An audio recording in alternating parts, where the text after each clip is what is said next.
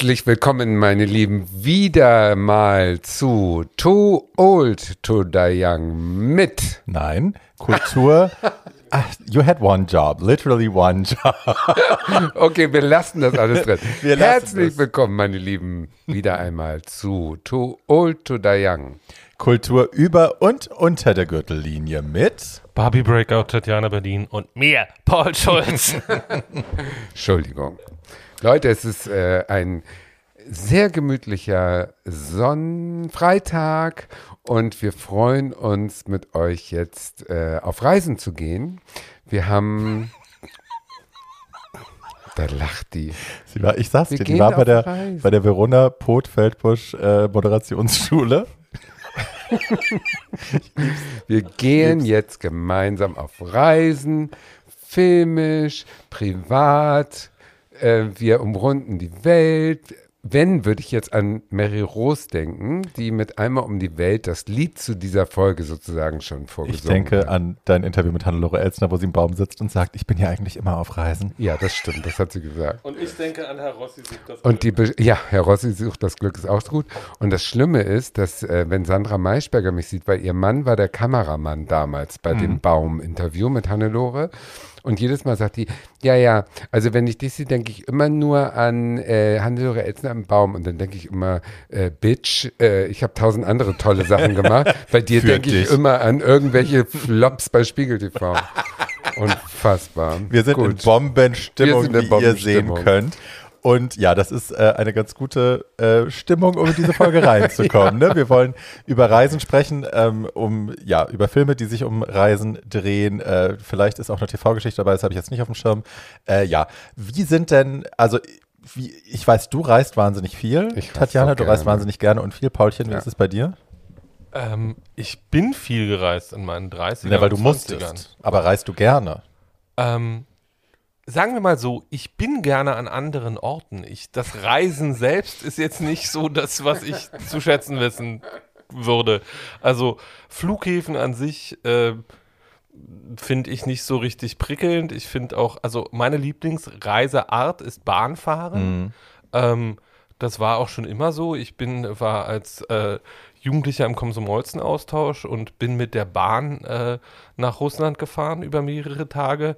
Und ich mag Bahnfahren. Ich bin, ich bin kein so wahnsinnig großer Freund von Flugzeugen. Nicht, weil ich Flugangst hätte oder irgendwie sowas, sondern ich, weil ich Flugzeuge eine Panneart zu reisen finde. Ich finde das ungemütlich, ich finde das stressig, ich finde das anstrengend, Stunden bevor ich irgendwo abfahre oder losfliege sein zu müssen. Ähm, ja, das ist, ist nicht so meins, aber äh, generell, ich bin wahnsinnig gerne an anderen Orten. Ich finde andere Flecken der Welt, die nicht deutsch sind, wahnsinnig schön und interessant. Ich hatte auch in äh, fast zwei Jahren Amerika nie äh, wahnsinniges Heimweh, sondern fand es immer spannend, da zu sein, wo ich mich gerade befinde. Ich habe das lustigerweise auch mit dem, also bin früher natürlich auch jobtechnisch einfach ständig geflogen, irgendwie oft wöchentlich. Ähm, und habe dann irgendwann festgestellt, dass ich echt, also manche Strecken lieber mit dem Bus mache oder mit der Bahn, auch wenn es länger dauert, weil ich eben das auch mit dem, also für mich ist es auch ein, ein Lautstärke-Ding. Ich kann mich im Zug und im, im Bus ist es für mich entspannter, weil Flugzeuge sind irrsinnig laut. Und dieses Einchecken, Auschecken, du bist immer in so Alarmstellung, du musst immer rennen, du musst immer von A nach B. Any the way, wie meine Freundin Conchita sagen würde, ja. Ich finde, Reisen ist von der I ersten Sekunde der Idee bis zum wieder zurück in die Haustür kommen super. Also ich liebe das und ich brauche das wie die Luft zum Atmen. Ich konnte jetzt wirklich in Corona-Zeiten äh, weniger reisen und äh, aus Geldgründen auch weniger reisen, aber also wenn irgendwas mich definiert, dann ist das dieses Fernweh. Fernweh habe ich, äh, seitdem ich äh, klein bin. Also Fernweh ist eine dominierende Sehnsucht in mir. Das ist für mich so ein stranges Konzept. Also Total. Ich Ich nicht, Fernweh warum. wohl, aber nicht so, dass ich weg will, Ich sondern will eher so. immer weg und ich will alles Sehnsucht. sehen und ich will so viel wie möglich von der Welt sehen, wie es geht in der Zeit, die wir hier haben. Und das ist ja nun äh, irgendwie nicht so Mhm. lang. Und ich weiß noch, dass meine Mutter früher immer sagte, nein, äh, reiz doch später, wenn du in Rente bist und so. Und ich so, nee. Und ich bin froh, dass ich es früh gemacht habe, dass ich die äh, großen Reisen Mhm. Da fällt es aber noch leichter, habe. ne? Also, also 40 ja, Stunden Flugzeug sitzen leichter, geht ja, mit ja. 20 besser als mit 60. Ja, total. Aber ich Hi. liebe es immer noch und ich freue mich auf meine nächste Reise jetzt schon ganz doll Mhm. und alles ist toll. Also ich liebe Reisen, obwohl man natürlich absurde, absurde Sachen erleben muss, wenn man auf Reisen Ja. geht. Also erzähl mal. Also ich hatte, ich habe im Vorfeld habe ich ein bisschen überlegt, was meine absurdeste Reisegeschichte ist. Ich habe natürlich, bin ja sehr viel gereist äh, und habe natürlich sehr viel Absurdes erlebt. Aber mit Längen glaube ich, das absurdeste Ding war, äh, ich möchte sagen 2010 oder so, ähm, habe ich eine Anfrage bekommen, nach äh, Tel Aviv zu fliegen zur Pride und da aufzulegen als Headliner in einem Club. Äh, und ich dachte, Mensch, doll, das ist Doll. eine ganz schön große Nummer, Ja. so, ne? Ähm, ich kannte den Club nicht, Minus One hieß der und ich dachte, hm, also habe den gegoogelt und ja, ist irgendwie so Techno, aber ne, zum Pride werden die wahrscheinlich was anderes machen, habe ich mir gedacht. Und der Typ, der mich angefragt hatte, den kannte ich, der war immer beim GMF als Gast und der kannte also auch meine Musik. Insofern dachte ich, okay, super.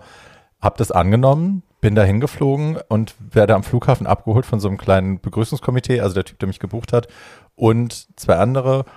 Und wir sind ins Auto gestiegen und die so, ja, wir fahren jetzt noch den Macher der Party abholen, Alon.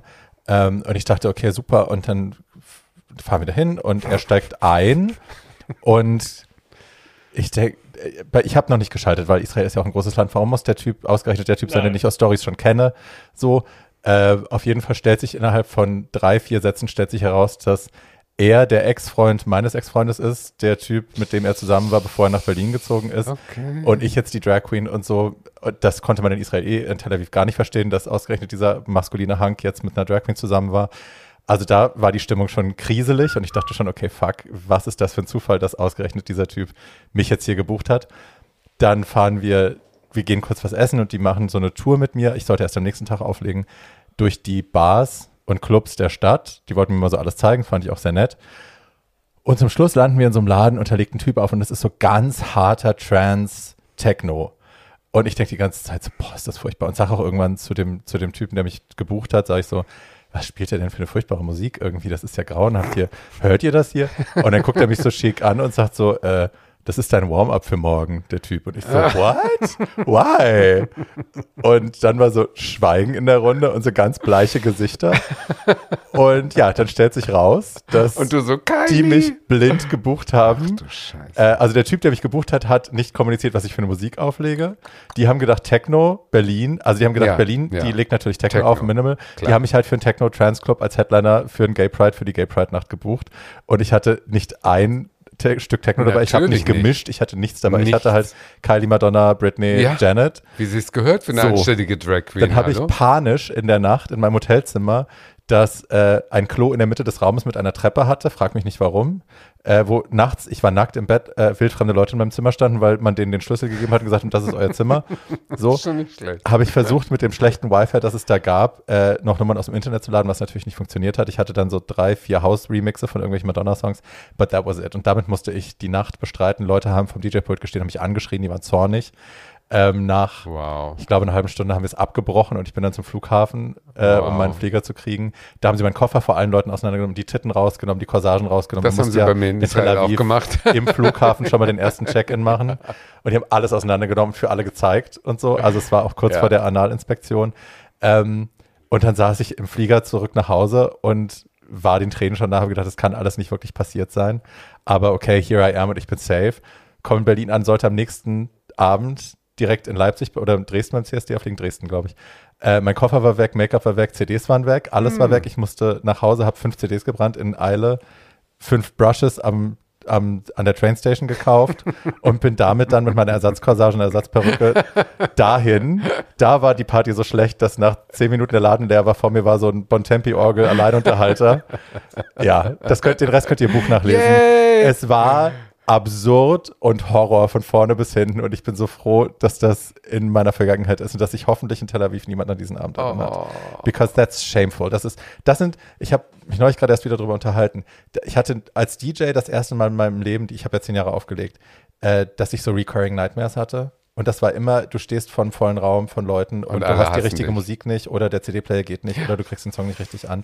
Und das in live zu erleben, auf so einem hohen Profil, Horror, Horror, Horror. Aber dafür darf ich erzählen, dass ich nie, nie aus dem Kopf rauskriege, wenn ich im GMF war ähm, und du aufgelegt hast, äh, wenn du nicht äh, dich beobachtet gefühlt hast, was schwer ist, als Drag Queen hinterm DJ-Pult angestrahlt über allen anderen thront. Aber gut, wenn du das Gefühl hattest, du wurdest nicht beobachtet, hast du immer äh, laut mitgesungen und mit der Faust in der Luft äh, vor dich hingetanzt und hast das gelebt, was du aufgelegt hast. Und das war für mich das Lebensgefühl in Berlin in der Zeit. Ich sehe immer Barbie. Gut, ich sehe dich auch bei Chantal, wie du deine Eier rausgeholt hast. Das Als Drag Queen auch ein, der anderen ein, äh, ein, ein Statement, aber äh, äh, hauptsächlich sehe ich dich, Auf wie du da äh, in dem, ja, wie du da in diesem äh, Licht äh, staccato stehst und selbstvergessen mitsingst.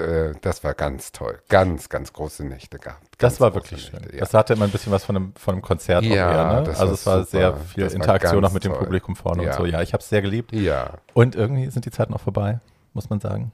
Naja. Also die danach kamen, waren schlechter, sagen wir so. ne? So. I didn't want to say that. Also, stellt euch vor, ähm, Berlin 1991. Ich als blutjunges Ding gehe ins äh, Connection und reiße einen auf, der mit Nachnamen Tatsache Stier heißt, hieß, heißt und auch entsprechend gebaut war. Und ich konnte mein Glück ja nicht fassen. Also ein Riesendödel. Ein Riesen. Riesen, Riesen, Riesendödel. Und äh, für mich damals also kaum zu bewerkstelligen. Aber wie gesagt, ich arbeitete in meinem Ruf und insofern äh, alles richtig gemacht. Und irgendwie sind wir, der hat studiert in, äh, in irgendeinem äh, Puff da neben Schloss Sanssouci. Also dann habe ich da geschlafen in so einem Etagenbett und so. Aber was nimmt man nicht alles in Kauf? Ne? Also es war alles schrecklich, aber es war toll. Und äh, Wochen später, ich habe dem erzählt, ich fahre nach Thailand und so weiter, hat er gesagt, ja, ich komme mit. Und ich so, ja, super, der Urlaub ist gelaufen. also ich werde die ganze Zeit ordentlich durchgepomst werden von einem Riesenschwanz und hab da meinen Spaß. Und dann kommen wir dahin nach Thailand und ich kannte ihn ja bisher nur eher, wie soll ich sagen, körperlich. Und auf dieser Reise, alleine der 10-, 12-stündige Flug, man muss sich unterhalten und so weiter. Ja, und es stellt sich also heraus, äh, nicht wahnsinnig viel äh, Watt in der Birne sozusagen. Und wir sitzen also in Thailand am Strand und mh, es war ja kurz nach der Wende und er war aus, äh, aus äh, Ostberlin und wir sitzen also wirklich an diesem Strand und er spielt so mit so einem äh, Bambusstab und einem äh, Krebs im Wasser oder mehreren Krebsen. Er, er poolt da so drin rum in diesen Krebsen und sagt so völlig selbstvergessen, guck mal, alles voller Spinnen.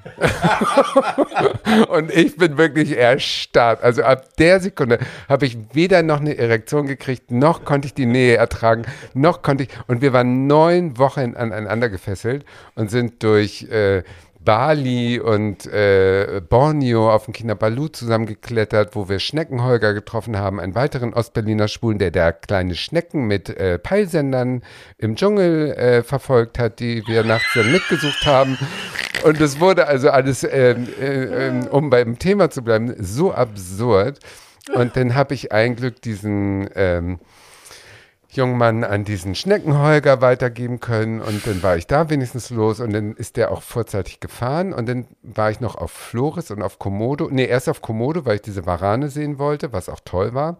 Und dann auf Flores, um zurückzufliegen. Ich hatte drei Tage, um in Bangkok meinen Flieger zu kriegen und hatte mein Ticket für Flores. Und Flores ist also bei Borneo, es ist sehr weit entfernt von Bangkok und stehe also an der, äh, komme morgens zum Flughafen auf Flores und äh, wie sich herausstellt, ist also die Flughafenpiste ist ein Sand, äh, Sandplatz und der Flughafen war eine Wellblechhütte und als ich ankam, kommt so ein kleiner alter Ureinwohner da irgendwie angekrochen, guckt mich böse an und schließt also den, diese Wellblechhütte auf und und nichts passiert. Und der Flieger kommt nicht, kommt nicht, kommt nicht. Und ich frage so, ja, äh, kommt der Flieger? Nein, kommt heute nicht. Ich so, ah, und deswegen haben sie mich alle böse angeguckt, weil ich der einzige Passagier war und sie deswegen den Flughafen öffnen mussten. Und ich so, wann kommt er denn? Ja, morgen. Okay, also lange Rede, kurzer Sinn. Ich bin fünf Tage, haben die mich jeden Morgen alleine an diesem Flughafen empfangen, den Flughafen geöffnet und der Flieger kam nicht. Am fünften Tag habe ich dann gesagt, so Leute, jetzt bitte mal, ne? Äh, ich habe noch 48 Stunden, um meinen Flieger nach Deutschland zu kriegen. Was passiert jetzt? Ja, nee, hier äh, kommt kein Flugzeug. Äh, also hättest du mal schon gleich sagen können, weil was glaubst du, weswegen wir hier diesen Flughafen für dich aufmachen? Nur aus Höflichkeit äh, dem Gast gegenüber. Hier ist äh, Hurricane-Saison und äh, die Fluglinie ist eingestellt. Ich sage, ach so, deswegen habe ich auch das Ticket für teuer Geld kaufen können? Ja. Okay, gut. Wie komme ich nach Hause? Ja, mit dem Schiff. Ich so, ja, okay. Dann musste ich also mein Ticket in Bangkok verschieben und mit einem Dampfer, äh, auf dem die gesamte Inselpopulation von Flores scheinbar wegen der Hurricane-Saison floh, musste ich mit diesem Dampfer bis nach Singapur fahren. Und das heißt im Stehen zwischen eingesperrten zu sexuellen Diensten verpflichteten Orang-Utan-Babys und äh, irgendwelchen absurden äh, äh, Käfigen voller Hühner äh, und, und äh, irgendwelchen schrecklichen Menschen musste ich also wirklich im Stehen eingefärcht, wie auf so einem Viehtransport in einem rostigen alten Dampfer über dieses äh, südchinesische Meer schippern bis nach Singapur, dann ein neues Ticket kaufen nach Bangkok und dann mit einem Ersatzticket äh, nach Hause. Das war so stressig, dass ich es als absurdestes Reiseerlebnis äh, gespeichert habe, aber es hat mir nicht meine Reiselust und meine Fernwehsehnsucht genommen. Sind Krebse nicht Arachniden? Also hatte der nicht vielleicht sogar recht? Dann habe ich ihm seit 1991 bitter Unrecht getan, dem riesenschwänzigen Menschen, den ich ab dann nicht mehr gesprochen habe. Das tut mir sehr leid. Das lassen wir jetzt einfach mal so stehen. Was soll man dazu auch noch sagen? Ähm, so, Eine wahre Geschichte. ich kann das nicht toppen. Äh, beginne meine kleine Geschichte aber auch mit, stellen Sie sich vor, Kalifornien 1996. Das fangen gute Geschichten immer an. Ähm, meine damals beste Freundin hatte ein Volontariat im Feuchtwangerhaus in Los Angeles hinter sich und hatte beschlossen, dass sie jetzt mit ihren äh, Liebsten, nämlich ihrer besten Freundin und ihrem damals besten Freund, das war ich, ähm, äh, in einem alten VW-Bus, den sie extra gekauft hatte, ähm, den Highway Number One äh, runterfährt von LA nach San Francisco. Ähm, und dass wir zwischendurch in Las Vegas Station machen und den Grand Canyon gucken. Das Problem war, und in San Francisco auf jemanden treffen wollten, mit dem ich im Sommer davor in Deutschland ein Verhältnis gehabt hatte äh, an einen Amerikaner äh, und der sehr verliebt in mich war und ich irgendwie auch in ihn. Das Problem war, dass ich mich zwei Wochen vor äh, Abflug nach LA äh, wirklich Hals über Kopf äh, ich habe mich nie wieder so schnell in irgendjemanden so hilflos verliebt wie in diese Person. Ähm, und dieser Mann hat dann gesagt, er kann jetzt aber nicht ohne mich sein für drei Wochen, er kommt jetzt mit. That was the worst idea anyone has ever had. Ähm, weil ähm, wir schlugen in, äh, äh, in LA auf. Äh, meine beste Freundin sagte im Wesentlichen, ist ja schön, dass Christina und du da sind, aber wer ist denn das? Ähm, dann äh, beschloss sie innerhalb von wenigen Tagen, sich genau genauso Hals über Kopf in ihn zu verlieben, wie ich das getan habe. und wir waren mit einer heterosexuellen, zwei frisch verliebten und äh, ständig notgeilen Homosexuellen und einer Lesbe, die die ganze Zeit eigentlich nur eine schöne Reise haben wollte. Drei, ja drei Wochen lang in einen VW. Jahre. Drei, so hat es sich angefühlt. Drei Wochen lang in einen VW-Bus eingesperrt und ich war noch nie und äh, auch seitdem nicht mehr so unglücklich in meinem gesamten Leben wie auf dieser Reise, weil es einfach nur Chaos war, anstrengend, äh, alle sich ständig gestritten haben und äh, Natürlich war diese Beziehung, äh, natürlich äh, sind wir dann in San Francisco aufgeschlagen, die Person, äh, mit der ich dann eigentlich zwei schöne Wochen haben sollte und äh, hat sich sehr anständig benommen und war der einzig Erwachsene in diesem Zusammenhang, obwohl er der jüngste von uns allen war. Ähm, und äh, da was, also ich werde irgendwann noch mal einen zutiefst lustigen, aber eigentlich sehr traurigen Film über diese Reise schreiben äh, müssen, weil äh, das war wirklich zutiefst absurd und äh, wurde von so Erlebnissen gekrönt wie, wir hatten drei Tage lang, weil wir in diesem VW-Bus in der Wüste unterwegs waren und nachts gefroren haben, wie die Schneider, weil wir gedacht haben, ist ja Wüste, ist ja warm ähm, und nicht die richtige Bekleidung dabei hatten äh, für nachts und kalt. Äh, wir hatten drei Tage nicht geduscht und waren dann in San Diego in einem Club für Homosexuelle, weil wir irgendwo was trinken wollten. Die, in diesem Club war aber White T-Shirt Night, das heißt, da waren nur so äh, wirklich Steroidmonster in weißen T-Shirts und blauen Jeans. Es sahen auch alle gleich aus. Da dazwischen sah, waren wir vier, die aussahen wie wild gewordene, ungewaschene Hippies. ähm, und äh, wir haben dann in Las Vegas alles Geld, was wir vorher äh, investiert hatten, in einer wilden Nacht total angesoffen an Spielautomaten wieder reingeholt. Ähm, aber natürlich nicht in irgendeinem guten Hotel auf dem Strip, sondern irgendwo in einer üblen Absteige mit billigen Automaten unten im Foyer äh, am Rande der Stadt und sind zwischendurch, weil wir versucht haben, weil wir uns kein Motel mehr leisten konnten, äh, auf einem Garagendach zu schlafen. Dann schrau äh, schraubte irgendwann ein Polizeihubschrauber über uns mit Lichtkegeln und unter der Garage standen vier Polizisten mit Maschinengewehren und dann fiel der berühmteste, jedenfalls unter uns vieren, berühmteste Satz dieser Reise, Drop your Cherry Coke, weil ähm, die lesbische beste Freundin eine Cherry Coke in der Hand hatte äh, und wir wären fast noch eingeknastet worden, obwohl wir dann be begreiflich machen konnten, wir waren einfach nur komplett naive äh, Touristen und wollten nicht diese Garage ausrauben, sondern wollten da einfach nur schlafen. Äh, jedenfalls, das war äh, äh, die merkwürdigste und wahrscheinlich auch schlimmste Reise meines gesamten Lebens und äh, äh, war für die damaligen Verhältnisse zudem noch unglaublich teuer, weil Amerika-Flüge damals noch sehr, sehr viel Geld gekostet haben äh, und hat dazu geführt, dass wir, sobald wir in Berlin wieder aufgeschlagen sind, war dann nicht nur mein Amerikaner weg, sondern der junge Mann war dann natürlich auch weg, den ich da mitgenommen hatte. Das war alles nicht so schön. Ja. Darf ich noch eine erzählen? ja, komm, wir sind gerade in Fahrt und wenn wir schon mal unser Innerstes nach außen kehren, unser dankbares Publikum an den Endgeräten, die lechzen danach. Die freuen und sich. Da ich jetzt gerade Der schnappt ich über muss es noch mal Freude. kurz erzählen. Und zwar Las Vegas 2000. Nachdem Barbara Streisand, äh, die ja in ihrem Leben höchstens 100 Live-Konzerte gegeben hat, angekündigt hat, in Las Vegas ihr Millennium-Konzert zu geben, habe ich ja in Köln eine Karte gekauft. Für 500 Dollar. Und ähm, bin mit meinem besten Freund damals nach, nach Las Vegas geflogen, um Barbara Streisand im MGM Hotel live zu sehen. Und ähm, da wir nun schon mal äh, in Fahrt waren, haben wir gedacht, wir buchen auch so ein Sexhotel in Palm Springs und äh, wir buchen auch am 30. Äh, Elton John und Tina Turner Doppelkonzert in Las Vegas. Die waren ja alle da zum Millennium. Und am 1. Januar Bette Midler. Das heißt also, äh, bevor wir losfahren, war ich schon 4.500 äh, Euro im Minus, so nach dem Motto. Dann fliegen wir los, alles gut und so weiter.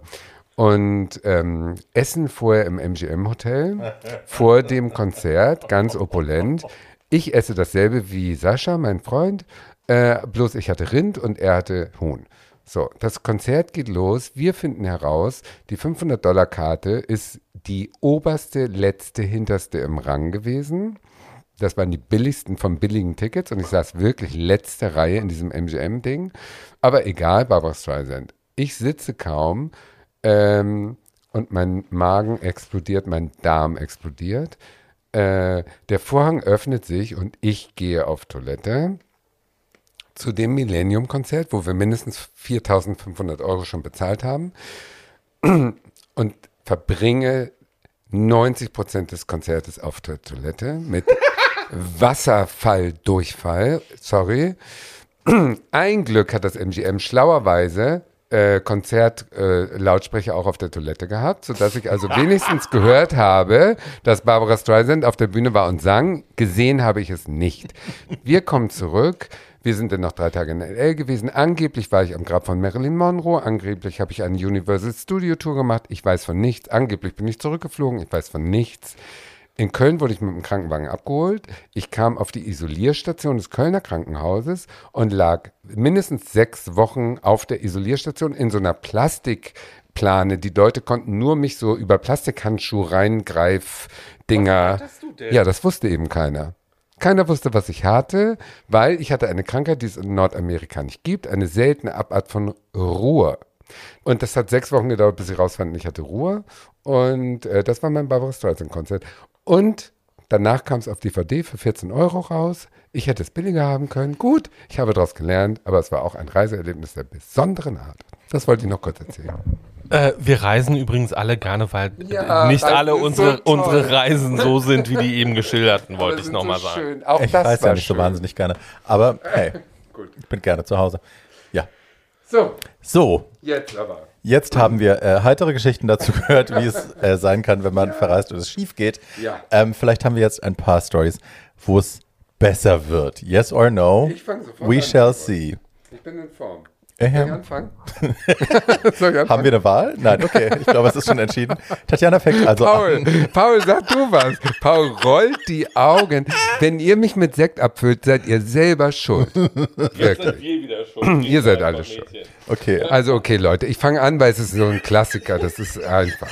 Damit ist das Thema I'm erledigt. just glad to be invited. Nein, das will ich auch nicht. nein, nein, nein. Fang, äh, Schatz, alles gut. Das I'm will kidding. ich, ich will wirklich nicht hier ähm, das ähm, Mikrofon an mich reißen, was ich gerade Getan ist. getan habe. Ja.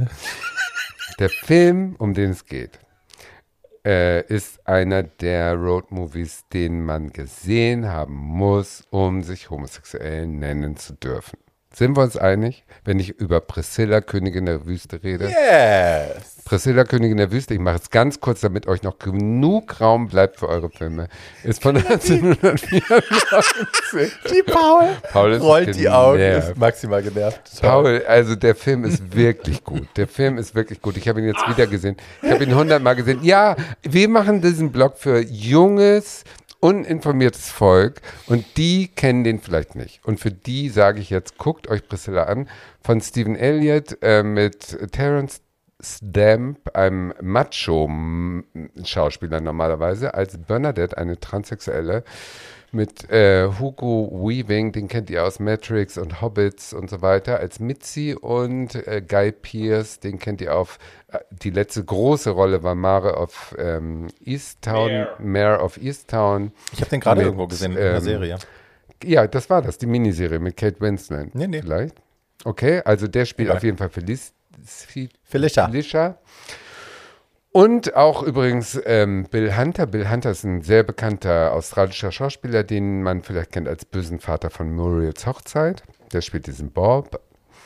Es geht im Prinzip um drei im äh, Travestiegewerbe arbeitende Drag Queens und eine Transsexuelle, die inzwischen in Rente ist, die aus unterschiedlichen Gründen ähm, einen äh, äh, Reisebus kaufen und damit durch ganz Australien von Sydney nach Alice Springs fahren, um da ein Engagement wahrzunehmen. Die eine ist gerade Witwe geworden, der andere will im Fummel auf, auf irgendeinem Berg steigen äh, und der dritte hat... So ein Berg. Ja, das heißt, äh, das ist nicht Alice Springs, der Berg, wo sie raufklettern, sondern Kings Canyon. Kings Canyon ist was anderes, kennt man nicht. Ich kenne Kings Canyon nicht.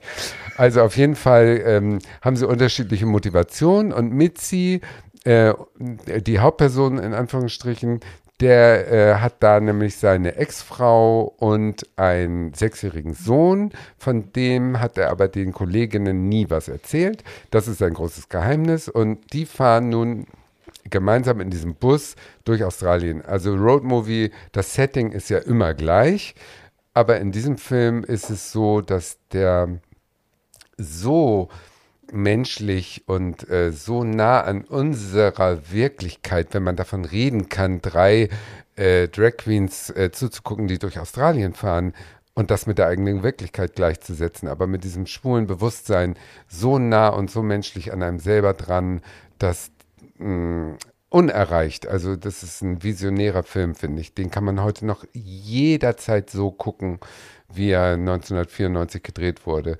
Die ganzen Themen, die da äh, transsexuell, Alter, äh, Witwe, Vorurteile, alles ist ähm, genau nach heutigen Standards äh, eins zu eins noch gültig.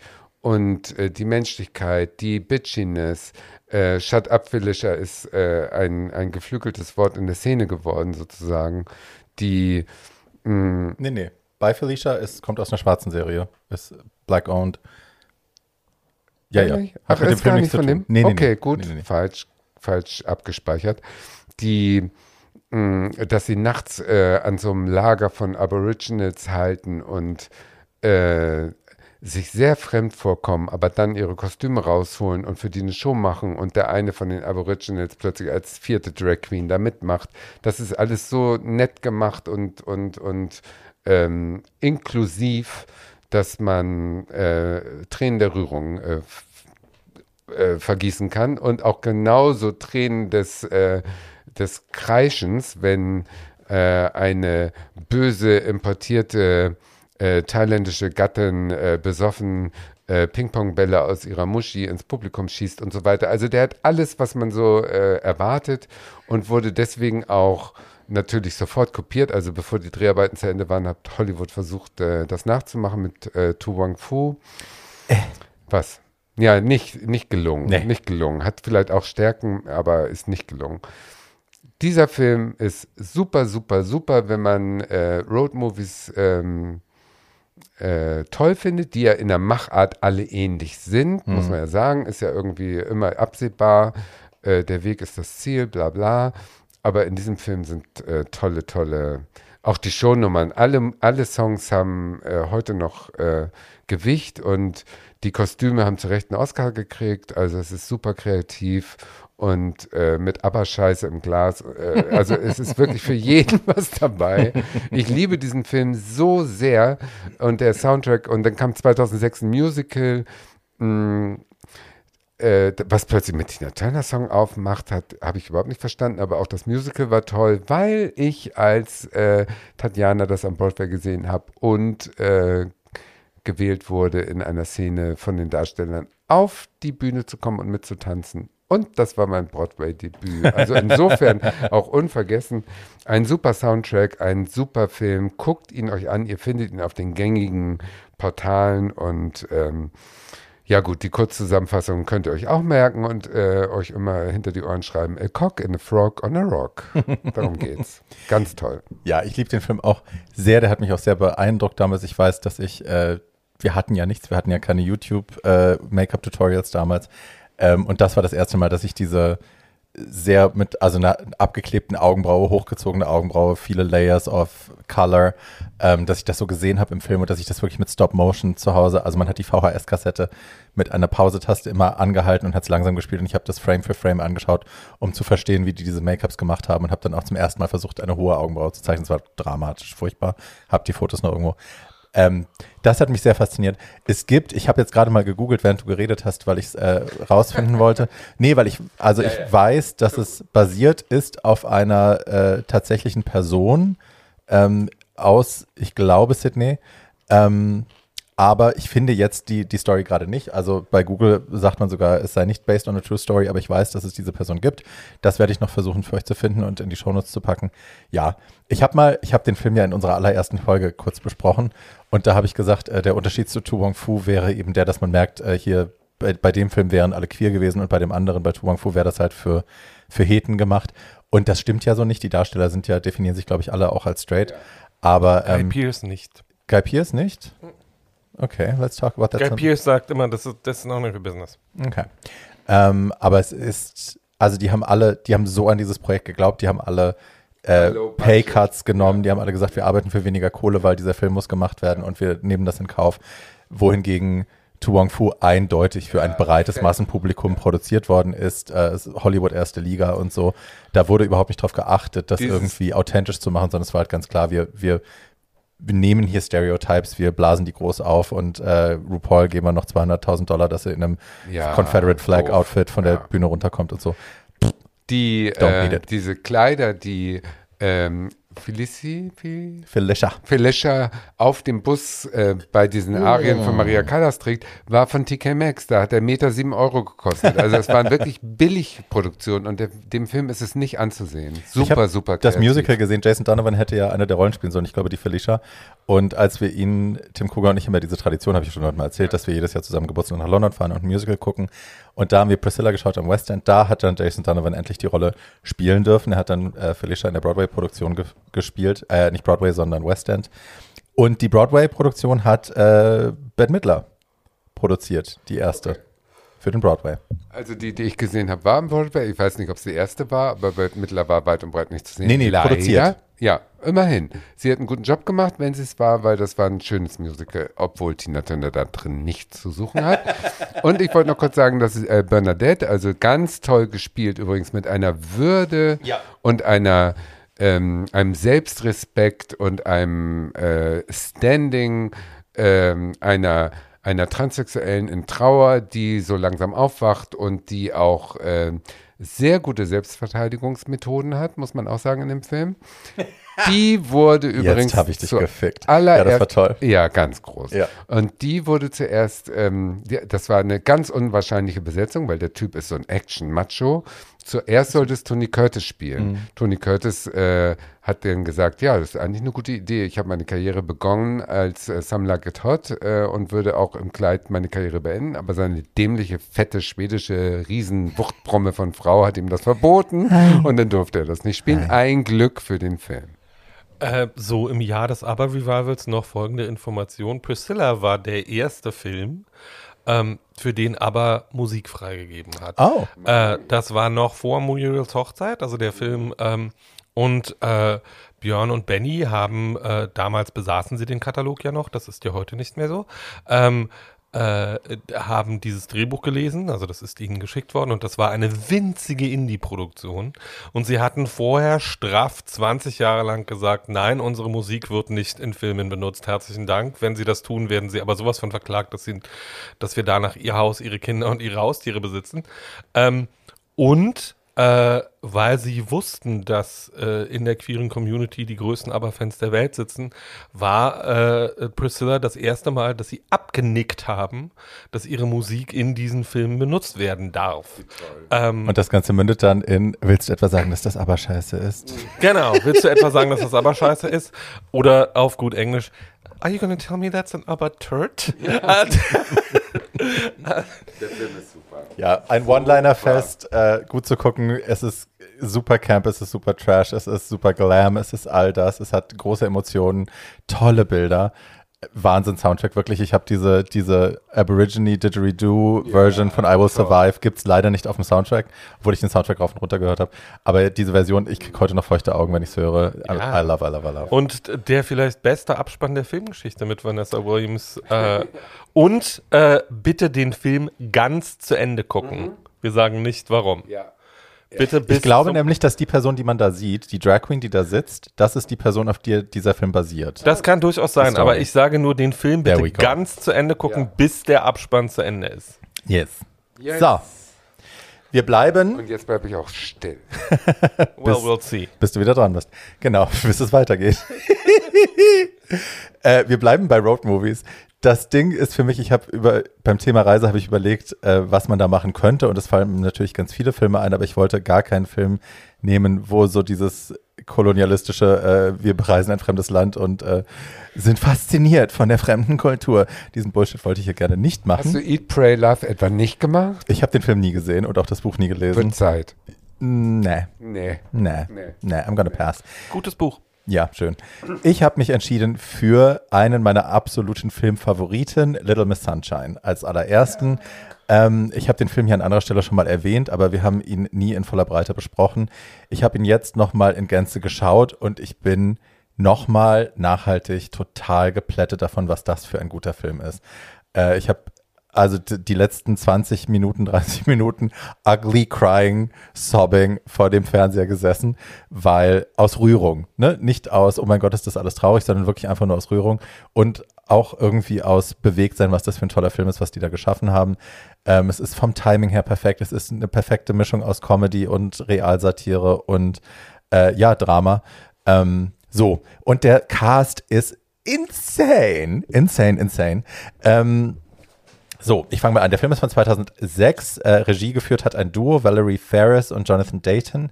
Ähm, die Geschichte ist nicht so wahnsinnig komplex auf den ersten Blick. Abigail Breslin spielt ein, äh, das, ein kleines Mädchen, das nennt sich, heißt Olive.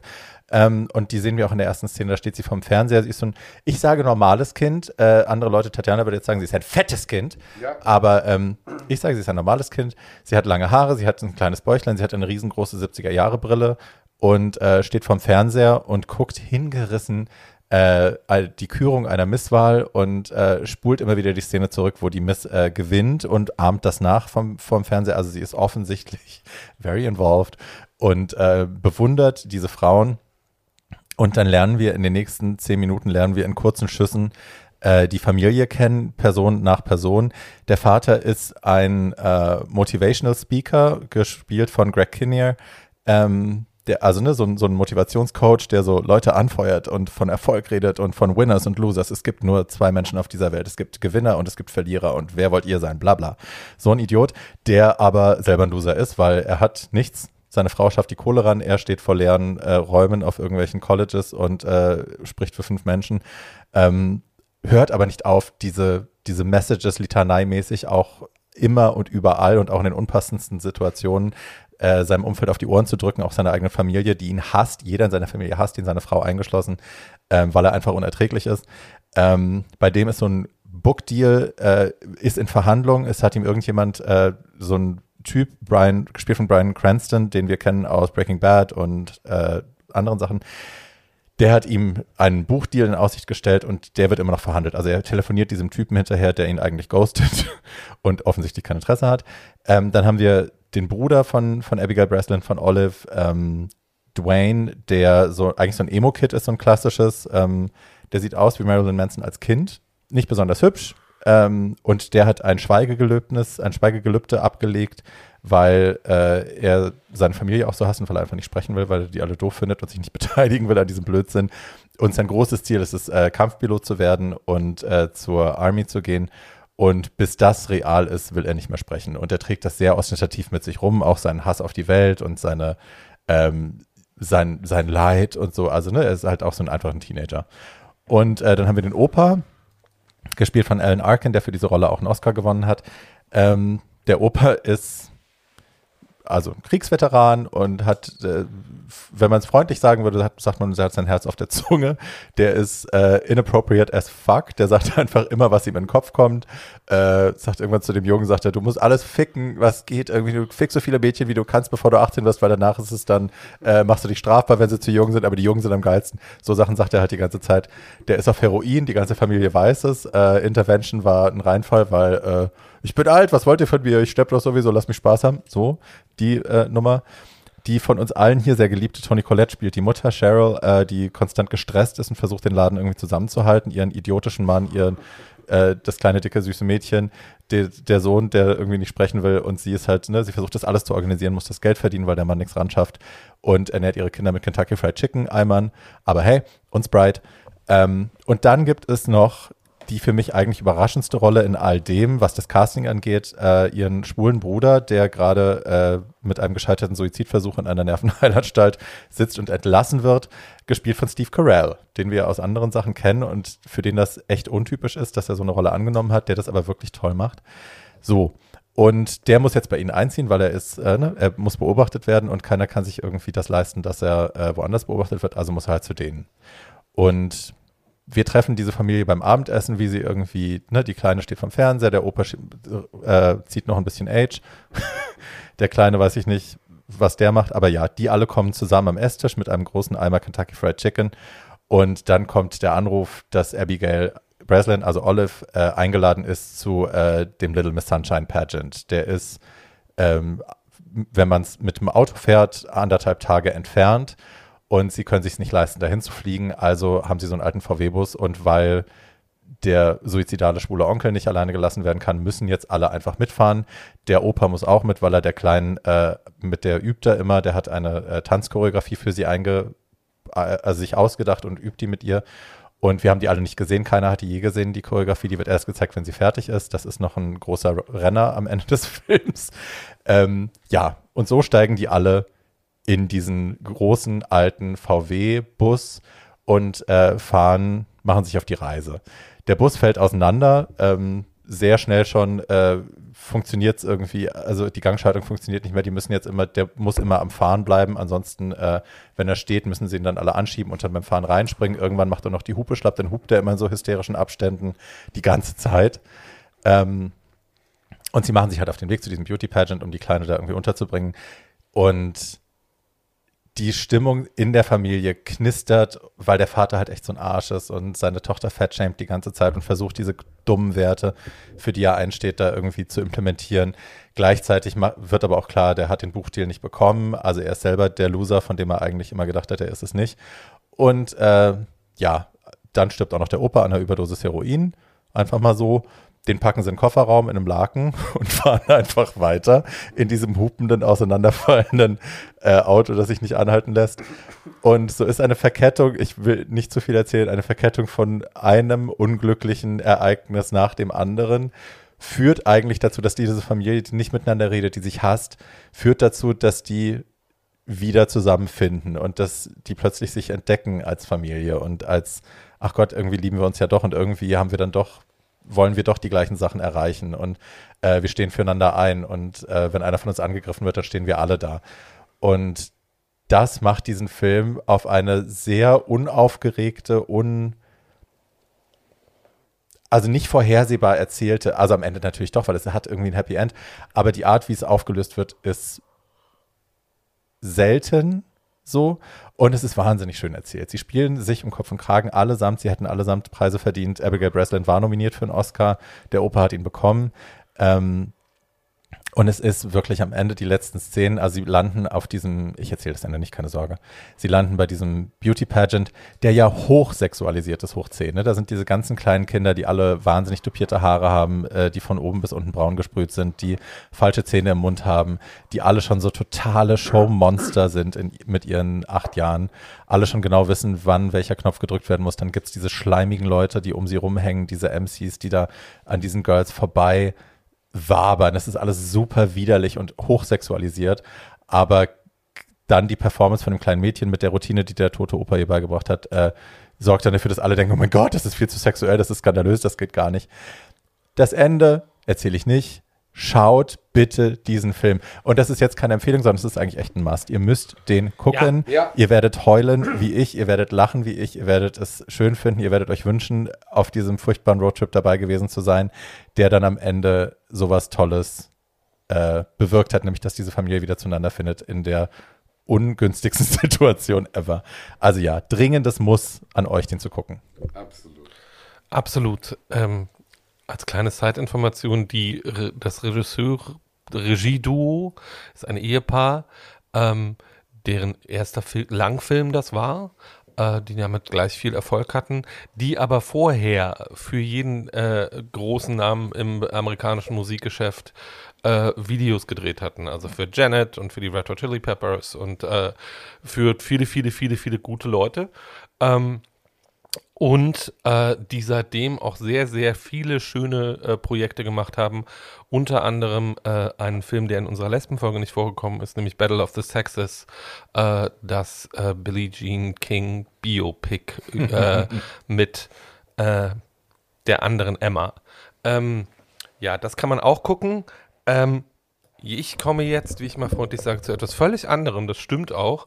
Ähm, was dieser Film über den ich jetzt rede, mit den beiden, die jetzt schon gesprochen worden sind, gemein hat, ist, dass er auch in einem Bus spielt, jedenfalls hauptsächlich, und äh, von Leuten erzählt, die viel unterwegs sind. Der Film ist von 1998, äh, eine deutsche Produktion und heißt Das Trio.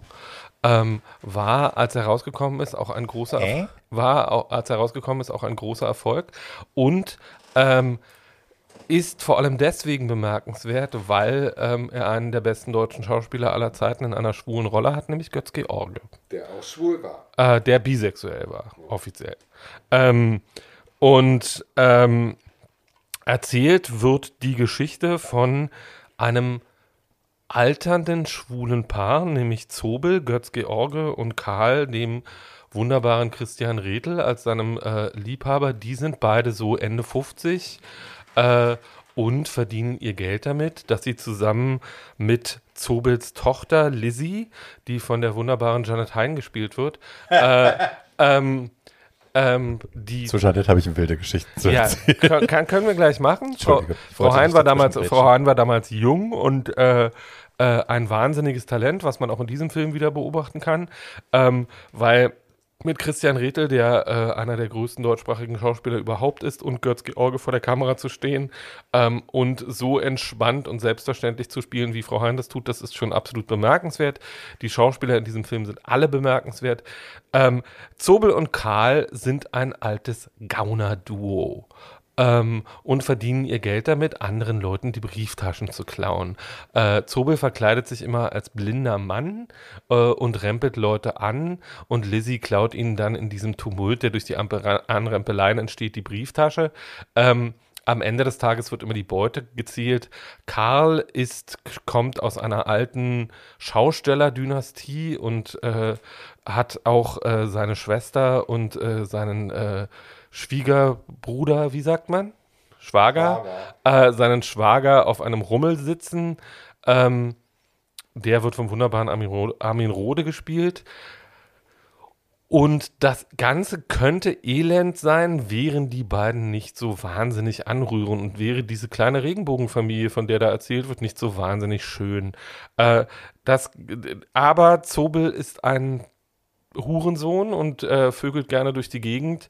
Äh, und Karl ist eine große Seele und anrührend und äh, wird am Ende des ersten Aktes des Films von einem Auto angefahren äh, und landet dann im Krankenhaus. Das bedeutet, dass Zobel und Lizzie für ihre Dreiernummer äh, der dritte Mann fehlt. Dieser dritte Mann ähm, tut sich kurz später auf äh, und quatscht Lizzie in einem Club an und heißt Rudolf äh, und ist 25 und sehr äh, gut ausgestattet. Ein, so ein schöner Mann, äh, äh, der irgendwie äh, mit dem Lizzie auch was anfängt und der aber auch äh, eine kriminelle Karriere hat, was Lizzie dann sehr schnell mitkriegt, was dann dazu führt, dass Rudolf der dritte Mann in diesem Trio wird, äh, nachdem Karl das Zeitliche segnet wegen dieses Unfalles. Ähm, und dann stellt sich raus, dass Rudolf vielleicht nicht nur an Lizzie Interesse hat, sondern auch an ihrem Papa. Es gibt eine äh, sehr anrührende äh, sehr, und auch sehr erotische Szene mit Götz George und äh, dem Fe äh, und Felix Eitner, der den Rudolf spielt. Ähm, und das Ganze ist, wenn man es mal so, wenn man es von außen betrachtet, könnte man sagen, es ist eine derbe Gaunerkomödie. Was es eigentlich ist, ist ein Film über eine Familienkonstruktion, der 1998 sehr bemerkenswert war, weil er mit großer Selbstverständlichkeit und sehr anrührend von eben dieser äh, ich nenne es jetzt mal freundlich, prekären Regenbogenfamilie erzählt, die in einem komplett abgewrackten und immer auseinanderfallenden Wohnmobil durch die Gegend fährt, um Leute zu beklauen. Ähm, und daraus entsteht ähm, so, Lizzie kriegt dann irgendwann mit, dass ihr Vater und Rudolf was miteinander haben. Dann kommt es zum, äh, äh, dann kommt es zum Zerwürfnis und äh, das fliegt alles so, es fliegt ihnen alles so ein bisschen um die Ohren. Aber es gibt ein sehr anrührendes und sehr schönes Happy End, in dem die nächste Generation erzählt wird. Der Film war 19, äh, der Film ist von Hermine Hundgeburt, die eine sehr gute deutsche TV-Regisseurin ist, eigentlich immer noch. Zwischendurch aber immer mal wieder einen guten Spielfilm macht, zum Beispiel Die Weiße Maasai. Ähm, und eine richtig gute Schauspielerregisseurin. Ähm, was man daran merkt, dass sie mit diesen vier absoluten Powerhäusern, mit denen sie da arbeiten muss, aus denen holt sie Performances raus. Also Götz-George ist halt die ganze Zeit in so einem abgewrackten Kaninchenpelz unterwegs, mit irgendwie so einem äh, mit, Lid, mit Lidtusche ge gefärbten Bart und einem großen Lidstrich und großer Geste und äh, ist nicht per se tuntig, aber äh, äh, weil die Tunte in der Beziehung ist eigentlich Christian Redl, der auch irgendwann einen großen Auftritt in einem blauen Paillettenkleid hat. Ähm, aber äh, das war fand mitten in einem Götz-George-Revival statt, bei dem dann auch der Todmacher rauskam und so Sachen. Ähm, und war eine dieser Rollen, wo Leute dann festgestellt haben, oh, äh, Schimanski kann ja richtig spielen und kann ja richtig, ist ja, ist ja ein echter Schauspieler ähm, und kann ja richtig was.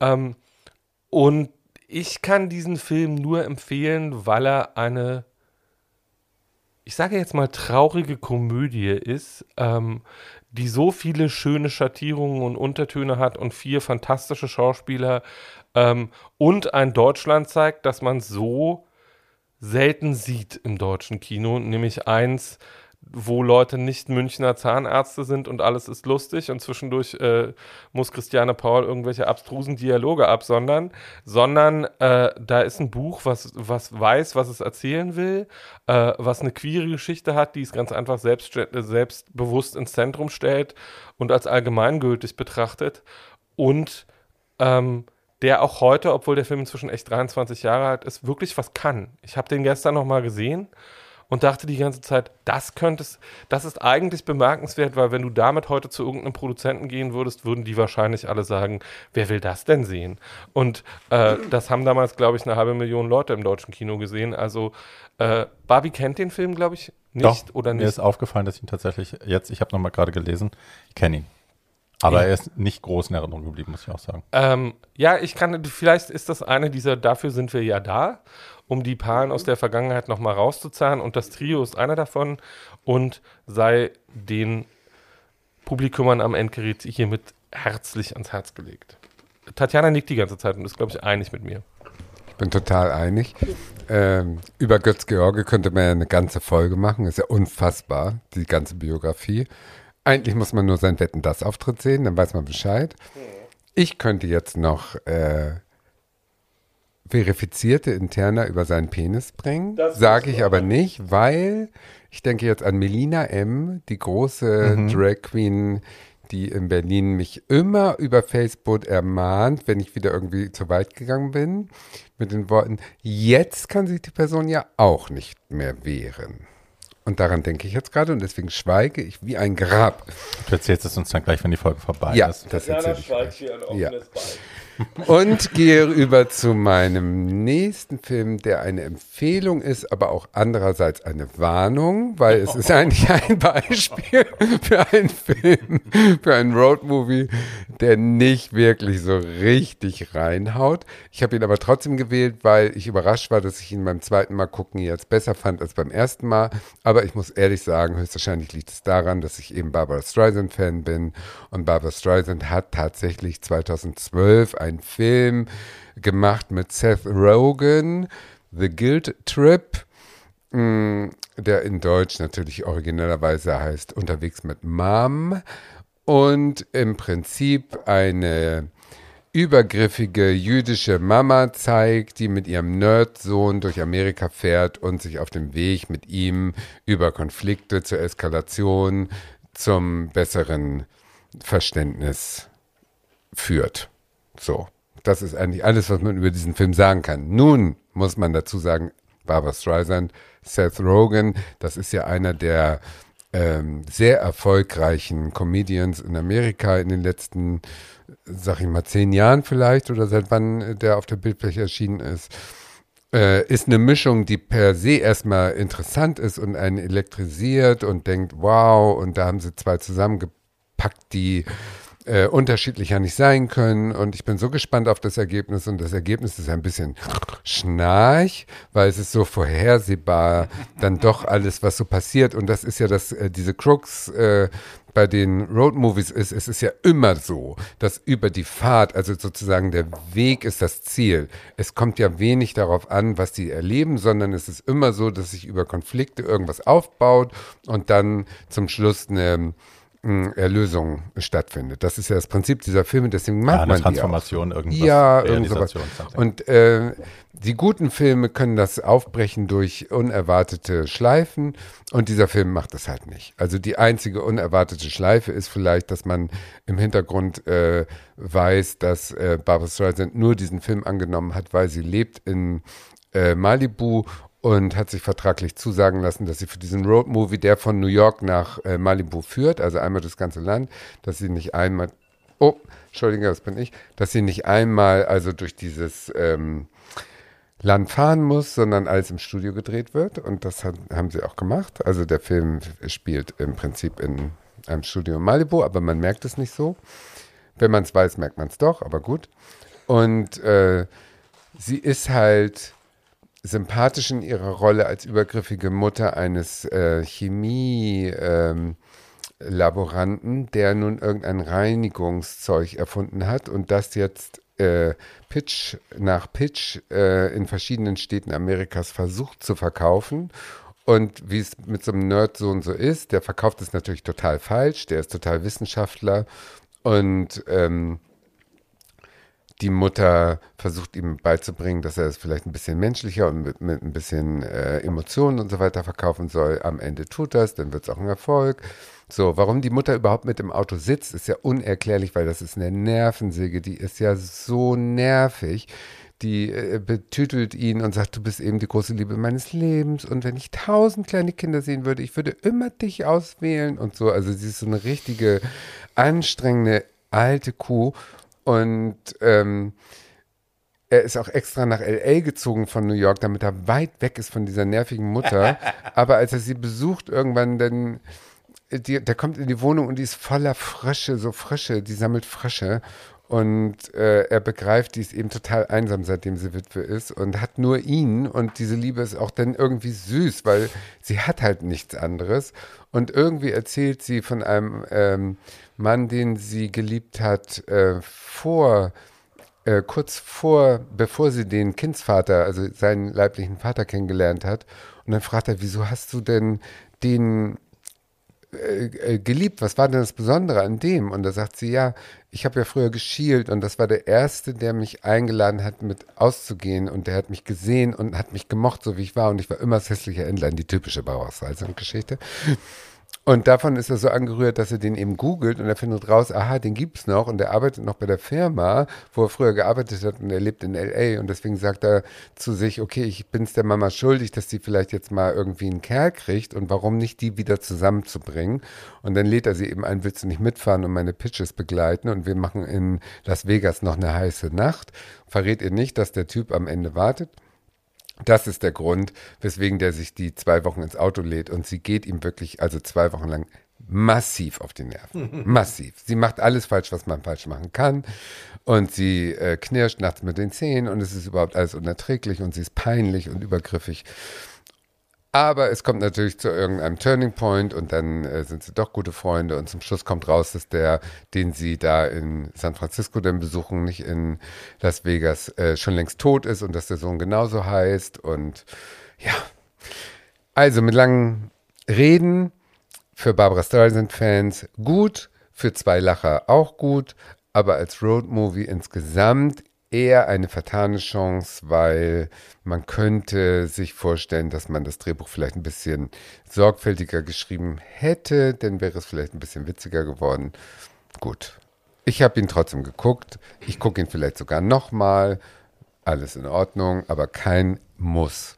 Klingt aber auch ein bisschen so, als hätte sie das durch ihre Allüren so ein bisschen kaputt gemacht. Ne? Als wäre das so ein bisschen, als hätten die ein relativ enges Korsett gehabt damit, was sie machen konnten, weil der große Name eben Absolut. sehr viel. Barbara Streisand kommt mit ihrer Persönlichkeit Ja. Barbara Streisand und er drückt alle an die Wand. Selbst diesen Seth Rogen, der ja so eine trockene, ironische Art hat, die ganz gut mit ihr Chemie, also die Chemie zwischen den beiden stimmt irgendwie. Aber keiner kommt gegen diese Legende an, diese übergroße Buff, die wie so ein Blob äh, über alles, äh, über jede Rolle. Also Barbara Streisand kann sich ja nicht mehr, kann ja nicht einen Charakter spielen, ohne Barbara Streisand zu sein. Und das geht halt dann immer schief. Ganz klar, hast recht. Jetzt. Ähm, ich wollte noch darauf hinweisen, dass ein Drittel des Budgets dieses Films die Gage für Frau Streisand war. Natürlich. And there we Ja, go. wenn, wenn schon, denn schon, hallo. Das verstehe ich ja nun wieder. Ich kriege ein Drittel des Budgets und es darf nur im Studio gedreht Ja. werden und Ja. ich drehe auch nur von 17 Uhr bis 17.30 Uhr jeden Tag, weil Ja. dann muss ich meine Begonien zu Hause anschauen. Und meine lila sind. Fingernägel müssen immer gezeigt werden. Ah, girl. Ja. Ja, das ist das, was ich meine. Also dann, und ne, dann, beschweren, dann beschwert sie sich sicherlich, dass sie ja nur doofe Bücher angeboten bekommen. Da sagst ja, Ja, sie kann nicht anders. Aber wenn sie traurig ist, geht sie in die Mall unter ihrem Bauernhof, die sie gebaut hat, und äh, kauft sich da Secondhand-Kleider, die sie damals sich gekauft hat, und falscht die runter bei den Verkäufern, die sie eingestellt hat, damit die mit ihr runterfalschen, und dann ist sie wieder glücklich. ja. Alles gut, alles richtig gemacht. Next. Ja, dann ähm, mach- machen wir weiter. Ähm, mein letzter Film ist, also ich habe den damals geschaut und der war auch damals ein Hit und damals hat sich daran noch keiner gestört, dass der Film so wahnsinnig politisch unkorrekt ist. Ähm, heute wäre das, glaube ich, ein anderes Thema, aber der Film funktioniert deswegen so wahnsinnig gut und ist deswegen so wahnsinnig lustig, weil er so politisch unkorrekt ist. Ähm, ich habe saß ich weiß gar nicht, wie wir drauf kamen, die Wildemann war hier und irgendwie stellte sich im Gespräch raus, dass sie den Film nicht kannt, kannte. Und dann habe ich gesagt, das mache ich jetzt an. Und ich bin ja nicht so ein Comedy-Mäuschen und, ne? Aber dann lief der und die Wildemann hat innerhalb der ersten zehn Minuten hat die schon 20 Mal irgendwie sehr laut gelacht und hat mich dann immer so schuldbewusst angeschaut und war so, darf ich jetzt noch lachen darüber oder nicht? Ja, man Wer darf. ist, wer ist denn die Wildemann? Ke Kevin, die Wildemann, die für mich Kleider macht und meine, meine Tochter. So, Frau Wildemann ist meine Tochter, aber Okay. ist auch eine sehr erfolgreiche Designerin. schön. Ja. So, die Rede ist von äh, Besser geht's nicht, as good as it gets in English. Ähm, in der Hauptrolle Jack Nicholson. Der Film ist von 97, Regie hat geführt James L. Brooks. Ähm, auch da großer Star-Studded Cast. Wir haben Jack Nicholson, wir haben Helen Hunt, ähm, wir haben den im vorherigen Film auch schon erwähnt Greg Kinnear, der da den Vater gespielt hat. Äh, hier spielt er den schwulen Nachbarn Simon. Ähm, wir haben Cuba Gooding Jr. Es sind jede Menge tolle Leute dabei.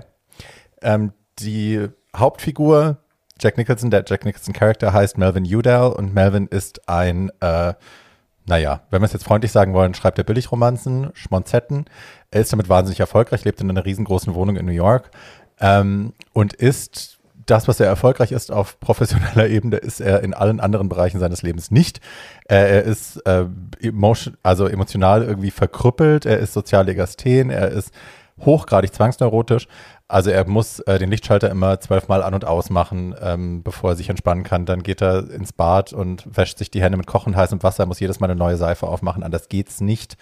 Äh, wenn er über die Straße geht, dann kann er nicht auf äh, die Cracks treten, also da, wo, wo äh, es von einem Pflasterstein zum nächsten übergeht, sondern er muss immer drüber springen. Ähm, er befindet sich irgendwie in Therapie, er hat irgendwie einen Therapeuten, aber so richtig ernst nehmen tut er das alles nicht. Und er hasst eigentlich die Welt und auch die Leute, für die er schreibt. Er findet die alle furchtbar. Er findet äh, Fans von Romance Novels findet er auch total furchtbar. Er findet eigentlich alle blöd. Und das äh, The Feeling is mutual, wie man auf Englisch sagen würde. Die Welt hasst ihn also auch. Ähm, und er ist halt ein richtiger Arsch. So und da ne, hat der Regisseur auch keine Bemühungen äh, angestellt, um das irgendwie anders äh, darzustellen. Wir kriegen auch keine tragische Backstory, wir kriegen keinen, ach ja, jetzt verstehen wir, warum er so ist, wie er ist. Der ist einfach, wie er ist und der ist ein Arsch und das ist auch alles in Ordnung so. Das macht ihn aber halt auch wahnsinnig komisch, weil er halt mit seinem Hass gegenüber der Welt nicht äh, zurückhält. Er hält sich nicht zurück. Er sagt immer ungefiltert das, was er über alle Leute denkt. Über die Homos, über den schwarzen Galeristen von seinem schwulen Nachbarn, über den kleinen pissigen Hund, äh, den der Galle, den der schwule Nachbar hat, äh, über die lateinamerikanische Putzhilfe. Alle kriegen immer ungefiltert ihr Fett ab und das ist halt wirklich leider wahnsinnig komisch. Ähm, und er wohnt in dieser Wohnung, er ist alleine, weil er es auch so will. Ähm, er, wenn er essen geht, hat er immer sein Plastikbesteck dabei und er geht auch nur in ein Restaurant und lässt sich nur von einer Kellnerin bedienen. Das ist äh, die von äh, Helen Hunt gespielte Carol. Carol hat ein kleines Kind, ähm, der hat, ist wahnsinnig, wahnsinnig asthmakrank und sehr, sehr anfällig. Der ist ständig äh, in Alarmbereitschaft. Die ganze Familie ist ständig in Alarmbereitschaft. Wenn es auch nur ein bisschen zu viel Fieber hat, muss der sofort los. Es muss sofort ins Krankenhaus, weil ansonsten stirbt der. Die können sich auch keine bessere medizinische Versorgung leisten. Also es ist immer nur von äh, ne, die, die aktuelle Akut-Notlagensituation äh, ausfechten und dann geht es zurück in Hab-8-Stellung, aber es wird nie an der eigentlichen Ursache ähm, was geändert. Also es wird auch nie richtig nachgeforscht, das Kind ist nie richtig diagnostiziert worden, weil auch das Geld einfach dafür fehlt. Und er ist aber irgendwie darauf angewiesen, dass diese Carol ihm sein Essen serviert, weil das die einzige Person ist, die ihn auch erträgt. Alle anderen sagen immer, okay, verlass den Laden. Äh, es gibt eine Situation, einen Tag, da ist sie nicht da, da ist, bedient ihn eine andere Kellnerin, die ein bisschen übergewichtig ist und da sagt er sofort, okay, Elefantenmädchen, schieb hier ab, irgendwie, ich ertrag das nicht, verkauf deinen Unsinn woanders. Ähm, ne, und alle, er wird jedes Ladens verwiesen, es gibt immer Applaus, wenn er irgendwo rausgeschmissen wird, er ist wirklich ein unausstehliches, absolutes Ekel. Äh, und Carol ist die Einzige, die ihn erträgt und die kann halt irgendwann nicht mehr zur Arbeit kommen, weil ähm, ihr Sohn so krank ist, dass sie jetzt zu Hause bleiben muss. Und das sorgt in seinem Alltag für so viel Unruhe, dass er beschließt, er muss da jetzt irgendwas tun. Also eigentlich komplett eigennützig und egoistisch, weil ne, sein Alltag wird davon gestört. Und er hat die finanziellen Ressourcen und plötzlich äh, ist ein Arzt bei denen zu Hause, der Chefarzt von irgendeinem Krankenhaus, der sich jetzt um den kleinen Jungen kümmert. Und ab sofort wird das Leben für die sehr viel entspannter. Und Carol fühlt sich irgendwie verpflichtet. Gleichzeitig weiß sie aber auch nicht, was der von ihr will. Ist das sexuell? Ist es nicht? Sie will auch nicht irgendwie in, ne, sie will sich ihm nicht sexuell anbieten und sie weiß gar nicht, wie sie reagieren soll. Das überlastet sie auch. Ähm, gleichzeitig ist Simon, der von Greg Kinnear gespult, gespielte schwule Nachbar, der sehr schöne Bilder malt, ähm, wird äh, gegaybashed von einem Modell, das er äh, gezeichnet hat. Ähm, die räumen ihm die Bude aus und er wird so brutal zusammengeschlagen, dass äh, sein Gesicht auch völlig verunstaltet ist. Und damit ist seine Karriere irgendwie auch vorbei, ne? weil es lebt natürlich auch davon, dass er arbeiten kann, dass er gesehen wird, dass er sich zeigen kann und plötzlich ist all das weg. Und er sitzt auf dem Trocknen, kann die wahnsinnig große, teure Wohnung nicht mehr bezahlen und es bricht alles so zusammen. Und sein kleiner Hund, äh, während er so zusammengeschlagen im Krankenhaus liegt, wird dem bösen alten Mann äh, übergeben, weil niemand anderes ihn annehmen will. Und er hat ihn schon einmal in so einen Wäscheschacht geschmissen. Also auch das ist furchtbar, aber sehr lustig. Und plötzlich sieht man äh, Jack Nicholson, also der, der Melvin Udell-Charakter, hat doch ein Herz, weil plötzlich ne, kümmert er sich sehr, sehr reizend um diesen kleinen Hund und die, ne, da ist plötzlich so eine Liebe, die man ihm nicht zugetraut hätte. Ja, also wir wissen schon eigentlich, wohin die Reise geht. Ne? Natürlich will man uns auch ihn als Charakter irgendwie menschlich zeigen und äh, man will uns irgendwie zeigen, dass da doch was anderes drin steckt. Aber wie es so ist, die Umstände verketten sich ungünstig und ähm, Simon muss also jetzt zu seinen Eltern, die nicht mehr mit ihm reden, weil er schwul ist, und muss die um Geld bitten, weil er ansonsten ähm, ne, die Krankenhauskosten erdrücken ihn und er muss aus seiner Wohnung raus und so. Er kann sein Leben sich nicht mehr anders finanzieren, also er muss ja zu seinen Eltern und bittet seinen Nachbarn um Hilfe, der daraufhin sagt, okay, ich komme mit, aber nur, wenn Carol die Kellnerin auch mitkommt. So, weil er hat sich in sie verliebt und das ist aber noch nicht bereit einzugestehen und er will sie irgendwie gewinnen auf dieser Reise. Und sie steigen in ein Auto, auch hier wieder Roadmovie, guten Tag, und äh, machen sich auf die Reise in die Pampa quasi. Und wie das so ist in diesen Filmen, über die wir heute reden, passieren dann viele unvorhergesehene Dinge auf der Reise und äh, wir lernen Melvin in einem anderen Licht kennen. Wir lernen ihn kennen als einen Menschen, der romantische Interessen hat. Er hat sich, weil er sich in Carol verliebt hat, ist er auch wieder in Therapie. Er hat angefangen, Medikamente zu nehmen. Seine Zwangsneurosen gehen runter. Ähm, wir kriegen irgendwie mit, okay, der meint es ernst, der will sich tatsächlich ändern. Er sagt das auch irgendwann, du trägst dazu bei, dass ich ein besserer Mensch sein will. Wegen dir möchte ich ein besserer Mensch sein. Ja. Und ähm, irgendwie, also wie gesagt, ich habe diesen Film geschaut damals hat man den geschaut und fand es total normal, 1997, dass äh, all diese krassen Sachen gesagt werden, diese komplett politisch und korrekten Sachen gesagt werden und fand das völlig normal. Wenn man ihn heute guckt, ist das irgendwie ein Guilty Pleasure, weil man sich die ganze Zeit dabei ertappt, dass man denkt, huch, darf ich jetzt noch lachen? Ist das noch okay? Ähm, ich sage ja, ich habe den Film sehr genossen. Ich habe auch die Homophobie in diesem Film sehr genossen, weil sie ja ähm, anders eingeordnet ist. Also man sieht ja, der Charakter an sich denkt all diese Dinge nicht. Der ist nicht zutiefst rassistisch, er ist nicht zutiefst homophob, sondern ähm, er nutzt diese Wörter, um eine Distanz zu schaffen zwischen sich und der Welt, äh, um alleine zu bleiben, um sich nicht in Frage stellen zu lassen. Und all das wird ja dann irgendwie aufgelöst im Verlauf des Films und es endet irgendwie sehr, sehr süß und äh, man hat die alle dann auch irgendwie gerne, wie sie näher zusammenrücken im Zuge dieser Reise. Ich werde das Ende wie man nicht vorwegnehmen. Aber ja, wer richtig lachen will, guckt sich bitte diesen Film an. Der Film hat auch ähm, viel Preise eingeheimst. Also Jack, Jack Nicholson und Helen Hunt haben beide jeweils den Oscar bekommen. Einmal für beste Hauptrolle und, äh, nee, beide beste Hauptrollen, glaube ich, männlich und weiblich. Ähm, bei den Golden Globes haben sie sogar besten Film und die beiden besten Hauptrollen bekommen. Ähm, und auch völlig zu Recht, die spielen alle wahnsinnig gut und der Film ist sehr, sehr gut, den kann man sehr gut gucken mal. Ich glaube, es gibt ihn auf Amazon Prime, wenn ich mich nicht täusche. Und äh, ich packe einen Link dazu in die Show Notes. Und er sei euch allen wärmstens empfohlen, wenn man mal lachen möchte. So, bei meinem letzten Film und dem letzten Film dieser Folge kann man auch ab und zu lachen. Ähm, aber es ist ein französischer Film und äh, schafft es, wie, äh, äh, schafft es wie viele, viele französische Filme, viele Emotionen ähm, in einen einzigen Film zu packen, die da alle Sinn machen. Ähm, es ist irgendwie ein Drama, es ist irgendwie eine Komödie. Ähm, es ist aber vor allem ein ganz klassisches Road-Movie und heißt im französischen Original Drôle de Félix, auf Deutsch mhm. einfach nur Félix. Ähm, und ist aus dem Jahre 2000. Das weitere, was äh, und erzählt wird die Geschichte von Felix, wie der Titel schon sagt. Ähm, Felix ist ein junger Mann, also der ist 30 und ist gerade arbeitslos geworden und äh, lebt in einer kleinen französischen Stadt im Norden ähm, und hat jetzt auf einmal mehr Zeit. Was er auch ist, ist mit einem 15 Jahre äh, älteren Mann zusammen, HIV-positiv und PUC. All das sind Themen, die in diesem Film bespiegelt werden und bearbeitet werden, aber auf eine Art und Weise, die unangestrengt ist, leicht. Ähm, und es gibt ja so französische Filme, vor allem von diesen beiden wunderbaren äh, äh, schwulen Regisseuren, von denen auch dieser Film ist, nämlich Oliver Ducastel und Jacques Martineau, ähm, die Dinge in der, die in der Lage sind, Dinge in der Schwebe zu halten und Dinge einfach mitzuerzählen. Das, was Felix ist, ist, wenn man mal psychologisch rangehen möchte, eine klassische Familienaufstellung. Nämlich nach dem Tod seiner Mutter findet Felix äh, in deren äh, Nachlass äh, Unterlagen, die beweisen, dass sein Vater noch lebt, und zwar in, Mer in Marseille.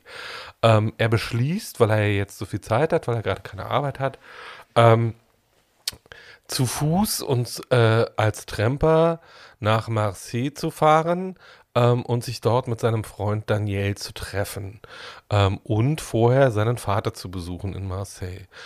Auf dieser Reise begegnet er äh, ganz verschiedenen Menschen. Er begegnet einem jungen Mann, mit dem er nicht schläft. Er begegnet einer alten Frau. Äh, der er hilft, die er danach aber nicht wieder sieht. Er begegnet einer jüngeren Frau mit ihren ganzen Kindern. Er begegnet einem Mann, mit dem er schläft, der aber älter ist als der junge Mann, den er vorher getroffen hat. Und diese persönlichen Begegnungen bilden den Rahmen dieses Films, aber auch die Struktur dieses Films, weil diese Figuren von den Regisseuren und von ihm als mein kleiner Bruder, meine Großmutter, meine, mein Cousin und meine Schwester tituliert werden. Ähm, und ähm, eher der Film funktioniert eigentlich wie ein klassischer Abzählreim. Die Familienaufstellung wird durchexerziert, aber auf eine Art und Weise, die so leicht ist und so gut verdaulich. Und zwischendurch haben wir halt immer diesen relativ attraktiven, wunderbar spielenden POC-Mann, der als Figur HIV-positiv ist. Ähm, und vom großartigen Sammy Buagila gespielt wird, der 2021 den César als bester Schauspieler gewonnen hat, dessen Karriere also weiterhin sehr gut läuft. Ähm, und der für Felix auch bei mehreren Filmfestivals den Darstellerpreis gewonnen hat. Felix ist schwierig einzuordnen, weil er so ein 90er-Jahre-Film ist, obwohl er 2000 rausgekommen ist. Es gab in den 90er Jahren mal so eine Tradition queeren Erzählens, die ganz viele Sachen, die wir heute intersektional nennen würden, einfach unangestrengt miterzählt haben, ohne, darüber, ohne daraus gleich irgendwie ein Fass aufzumachen oder irgendwie sowas. Und dass die Hauptfigur dieses Films ähm, ein nicht weißer Mensch ist, der äh, HIV-positiv ist, das ist alles schön und da, aber spielt keine Rolle, sondern ähm, irgendwie, als er seiner Großmutter begegnet, ähm, die vom äh, französischen Gesangsstar Patachou gespielt wird. Äh, die war mal sowas wie die französische Katharina Valente und hat, bevor sie 2015 gestorben ist, noch ein paar wirklich gute französische Filme gedreht, unter anderem auch Felix. Ähm, und Felix wird heute in der queeren Filmgeschichte als alles Mögliche verkauft, als AIDS-Film, obwohl es darum wirklich überhaupt nicht geht, ob trotzdem diese Figur HIV-positiv ist, als Film mit POC-Hauptrolle, was auch keinerlei Rolle spielt. Also der Film beginnt damit, dass ähm, äh, die erste Station auf Felix Reise ein Hassverbrechen ist. Ähm, und äh, bei, dem, äh, bei dem er erst Zeuge wird und von dessen Tätern er dann auch angegriffen wird. Ähm, aber neben diesem Hassverbrechen wird dann halt auch äh, über schwule erste Male erzählt und über das Verhältnis von schwulen Männern zu älteren Frauen, über das Verhältnis von Schwulen zu Familie und über das, über das leichte sexuelle Begehren, das schwule Männer haben können. Und das Ganze wird als Entwicklungsgeschichte dieses Charakters erzählt, weil als er dann in Marseille landet, ist er eigentlich so gesättigt mit Welt und Begegnungen und Familie, dass er kein Bedürfnis mehr danach verspürt, diesen Vater, den er nie getroffen hat, kennenzulernen. Und er trifft ihn dann auch nicht, sondern der Film endet anders. Wie genau erzähle ich jetzt nicht. Ähm, dieser Film ist ein großes, großes Schauspielerlebnis mit äh, äh, Sami Paogila in der Hauptrolle und ein großes, uneingeschränktes Vergnügen. Also den kann man sich wirklich Sonntagnachmittag bequem anmachen äh, und hat wirklich zwei sehr vergnügte Stunden, die aber nicht dämlich sind und nicht von äh, nicht angestrengt auf Witzigkeit getrümmelt oder irgendwie sowas. Man lacht in diesem Film 20 Mal sehr laut und sehr vergnügt, aber darum geht es nicht. Und man ist auch 20 Mal sehr ergriffen, aber darum geht es nicht, sondern es geht um das Gesamtpaket. Es geht darum, diesen schwulen Mann, der im Mittelpunkt der Handlung steht, in all seinen Facetten und in all seiner Vollständigkeit zu zeigen. Und das gelingt auch. Und nebenbei hat der Film, weil er ein Roadmovie ist, ein paar fantastische Bilder äh, aus Frankreich und aus der Landschaft und äh, ist ein wirklich unglaublich großes Vergnügen. Ähm, Ducastel und Martineau haben danach äh, noch ein paar andere sehr bemerkenswerte Filme gedreht. Wer die beiden Regisseure nicht kennt, dem sei Felix als Einstiegsdroge empfohlen und die beiden als äh, Leute, die es wirklich zu entdecken gibt und die einem viel zu zeigen haben, wenn man ein queeres Filmkind ist. So, Ja. und das war's.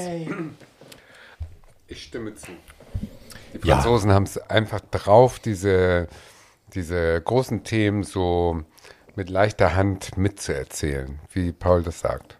Und das finde ist, generell- Äh, ohne diese deutsche Bedeutung, Bedeutung muss klar werden, Bedeutung muss äh, äh, ins Gesicht gehauen werden. Das ist ja oft so, dass bei den Deutschen so ein bisschen immer der erhobene Zeigenfinger dabei ist. Ja, oder dass sie auch, dass es sie auch so nicht- Dialog schwer sind. Also, dass Ja, ja, man, genau. wir müssen alles, was wir erzählen wollen, im Dialog platzieren. Und so Leben wird gar nicht gezeigt. Und das finde ich Ja. bei französischen Filmen ganz oft, dass man so ein Diese Gefühl für das. Leben Ja, bekommt. Und das, ich auch.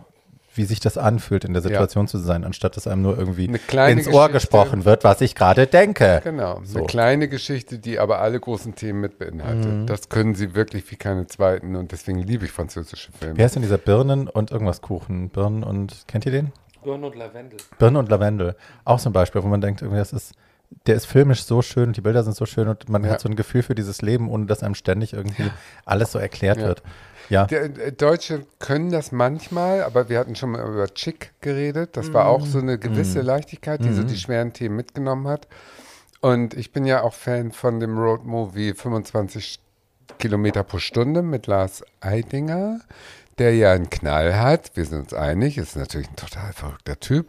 Aber in diesem Film mit seinem Bruder, dieser andere Tatortreiniger Heinz da, ich weiß nicht, wie er heißt, der, äh, die machen das auch gut. Die fahren mit der Vespa, nee, mit der, mit der Mofa fahren die einmal quer durch Deutschland. Mit der und Mofa. erleben verschiedenste absurde Situationen mit diesem bestimmten Lars Eidinger Humor, aber trotzdem auch ein Film, den man vielleicht gucken kann, wenn man ein deutsches Roadmovie sehen Wir möchte. machen demnächst mal eine Folge über deutsche Filme. das machen wir. Wir ma ähm, mein Lieblings-Road-Movie ist nicht queer ähm, und äh, sondern von einem völlig unerwarteten Regisseur äh, eine unerwartete äh, Story erzählt.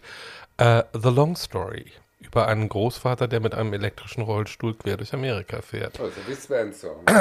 ist das dieser David Lynch-Film? Genau. Ja.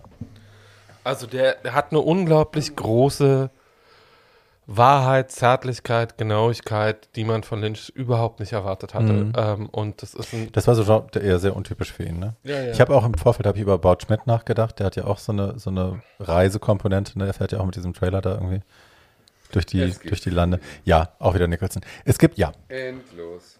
Da hätten wir wirklich noch 100 Filme raussuchen können, tatsächlich. Genau, es gibt, gibt, gibt, gibt viele schöne, schöne äh, Road-Movies, die man noch hätte machen können. Es gibt viele schöne Road Ja, entschuldigen Sie bitte. Ich, glaube, habe, Paul ich macht heute spät. keine Filme mehr. Nein, ich, ich, ich, ich, habe, ich habe mich vernuschelt, weil ich jetzt gerade schon Salzstangen und irgendwie Ersatz äh, Sashimi das und ist kein Ersatz-Sashimi, das ist ein Räucherling von Lidl mit Feigensenf. wie schön. Bei Lidl gibt's das? Ja, Ach, lecker. ne? Ja. Kann man gut haben, ganz wenig ja, Kalorien kann man und gut lecker. haben.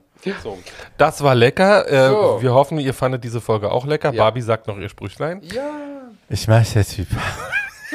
Also to, to da jagt die zwei jeweils die Ziffer, das weiß ich. Und dann gmail.com weiß ich auch. Danke, Tatjana. Dazwischen Das reicht eigentlich schon. Ich muss gar nichts mehr sagen. Doch, ich weiß noch, äh, dass ihr Die Ziffer bitte- 2 und gmail.com. Genau. Nein.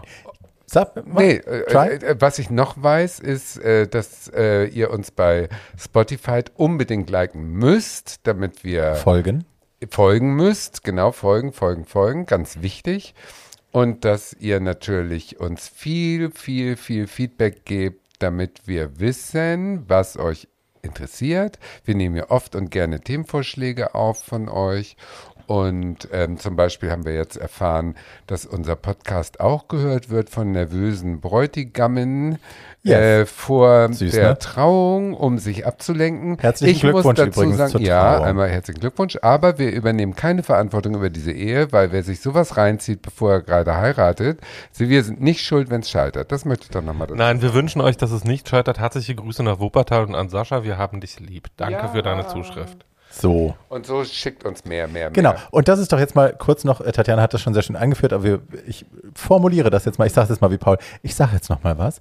Ähm, Ergänzt doch mal was. ich sage jetzt noch mal was. Ähm, wir können mal eine Folge machen, nur aus äh, Zuschriften von euch. Filme, die ihr gerne besprochen haben wollen würdet.